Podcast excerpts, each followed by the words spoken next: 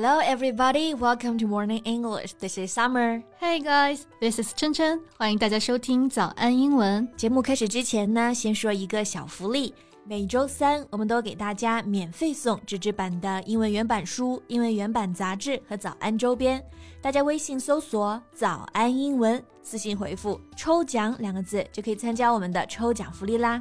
这些奖品都是我们老师为大家精心挑选的，非常适合学习英语的学习材料，而且你花钱也很难买到。坚持读完一本原版书、杂志，或用好我们的周边，你的英语水平一定会再上一个台阶的。快去公众号抽奖吧，祝大家好运！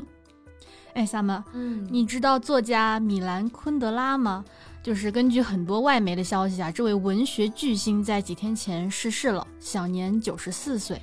Yes, Milan Kundera, one of the biggest names in European literature in recent decades, and the author of The Unbearable Lightness of Being. Right. 哎，我们应该都知道他啊，那本非常着名的《不能承受的生命之轻》，那就是他写的。 Exactly. And this novel was also turned into an Oscar-nominated film. 这本小说啊，也被改编成 了电影《布拉格之恋》，还获得了奥斯卡金像奖的提名。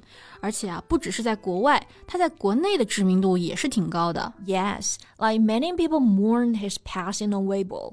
米兰昆德拉呢，对于中国世界的影响其实还是非常深刻的啊。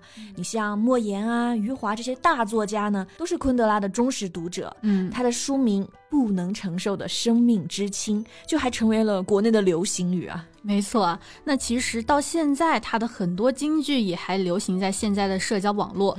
You may not have read his books, but you may have heard of his memorable quotes. 比如啊，他曾说过：“人的愚蠢就在于有问必答，而小说的智慧则在于对一切提出疑问。那确实是非常有哲理的一些话呀。嗯 OK，那我们刚刚说的这一些，它的英文又该怎么说呢？今天节目我们就不如来聊一聊米兰昆德拉的经典语录。嗯，顺便呢，我们来学习一些相关的表达吧。这个用在作文里边肯定很加分啊。Yeah。So without further ado, let's get started. 那我们今天的所有内容呢，也都整理好了文字版的笔记，欢迎大家到微信搜索“早安英文”，私信回复“笔记”两个字来领取我们的文字版笔记。那我们刚刚提到的那句话，人的愚蠢就在于有问必答，而小说的智慧则在于对一切提出疑问。嗯英文版本呢，就是 The stupidity of people comes from having an answer to everything. The wisdom of the novel comes from having a question for everything. 嗯，是的，这里的 stupidity 就是 stupid，它的一个名词形式，就指的是愚蠢的行为啊。The behavior or actions that show a lack of good sense or good judgment。 right。然后大家注意这个单词的重音要发生变化，不然你自己就变成 stupid。你看 stupid 重音在第一个音节嘛，但是名词呢 stupidity 在第二个音节上了。 Right， For example, conceit is always associated with stupidity and ignorance. 骄傲自负啊，常常是因为愚蠢和无知。没错，所以呢，其实米兰昆德拉的这一句啊，“The stupidity of people comes from having an answer to everything”，就是说呢，愚蠢的人对所有的问题都有答案。也就是说啊，只有愚蠢的人才会自负的以为自己什么都懂。 Correct.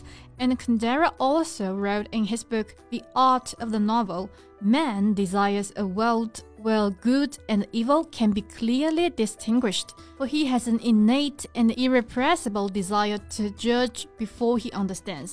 人啊，总是希望世界中善与恶是泾渭分明的，因为人有一种天生的难以遏制的欲望，那就是在理解之前就做出评判。 啊，这个深度就来了啊。嗯那我们刚刚这句话里面有一个 innate，它意思就是天生的、与生俱来的。是的，So, an innate quality or ability is something you're born with. For example, children have an innate ability to learn language. 像儿童呢，学习语言的能力就是与生俱来的。是的。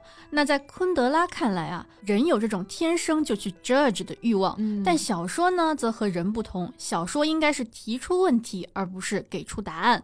Just as he said, a novel does not assert anything. A novel searches and poses questions. 对，他说小说并不是断言任何事情，它只是在寻找并且提出问题。嗯，前面这个 assert 意思就是断言、坚决主张，to state firmly that something is true。而这个 pose a question 就表示提出疑问。 这个 pose 大家应该比较熟悉啊，就是它做名词表示姿势、姿态嘛。嗯，比如我们说的摆一个 pose，那这里其实也可以做一个动词，就表示提出问题或者造成，然后引起某种危险啊或者困难等等等等。Yeah, so you can say something poses a threat, a risk, or danger to or for somebody or something. For example, drunk driving poses a risk to not only the driver but to everyone on the road. 酒驾不仅对司机而言很危险，对于道路上每一个人来说都挺危险的。Right. And according to Milan Kundera, a novel should pose rather than answer questions. Right. 所以这就是米兰昆德拉对于小说的态度啊。嗯。那除此之外呢，他也提出了很多对于生命的哲学思考。Yeah, for example, we can never know what to want because living only one life, we can neither compare it with our previous lives nor perfect it in our lives to come. 人永远都无法知道自己该要什么，因为人只能活一次，所以我们既不能拿它跟前世相比，也不能在来生加以修正。嗯，到底是小说家啊，相当有哲理了。是的，然后刚刚这个 perfect。 哎哎，这个重音怎么在后面呢？因为这里是一个动词啊，嗯、就表示 to make something as good as you're able to，表示完善。我们平常常见的 perfect 重音在前面就是形容词啊。So, for example, as a writer, he keeps practicing to perfect his writing skills and wants to write a perfect novel. 是的，作为一个作家啊，他坚持练习完善写作技巧，就是希望能够写出一本完美的小说。Yeah. 但是呢，就算有很多事情我们都可以追求完美，在生活这件事情上，我们却很难做到啊，因为我们没有办法去检测我们的另一种决定是不是会更好。嗯，right. As Kundera wrote, there's no means of testing which decision is better because there's no basis for comparison. Yes. We live everything as it comes without warning. 就是没有方法，你是可以检验，哎，我到底做这个决定好还是做那个决定好？嗯，你不存在这个比较，就一切呢都是马上经历来的，是没有任何提醒的。Yeah, and Kundera also wrote in his novel Life is Elsewhere. People are always shouting they want to create a better future. It's not true. The future is an apathetic void of no interest to anyone. 人们啊总是高喊着要创造美好的未来，但是呢，这并非事实。未来啊，只是一个谁都不感兴趣的无关紧要的虚空。嗯，yes，apathetic 这个意思就是没有兴趣的、冷淡的。嗯，not interested in something and not willing to make any effort to change or improve things. For example, she's so apathetic about the world and its problems. 她对这个世界呢以及其中存在的问题啊，简直无动于衷。 Right.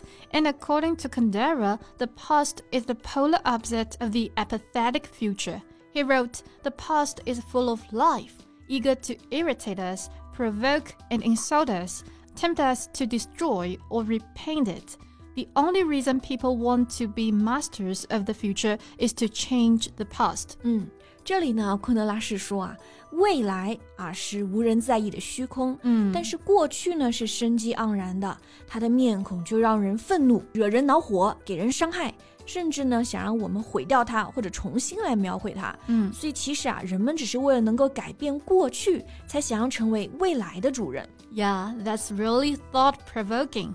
I think he's not only a writer but also a philosopher. 我觉得昆德拉其实不仅是一个作家，也是一个思想家。那作家毕飞宇呀，曾经就在阅读昆德拉的作品时说过，他看见了一个洞明世事的老人，在听见命运之神敲门的时候，他拉开了大门，满腔的无奈与悲愤。Right.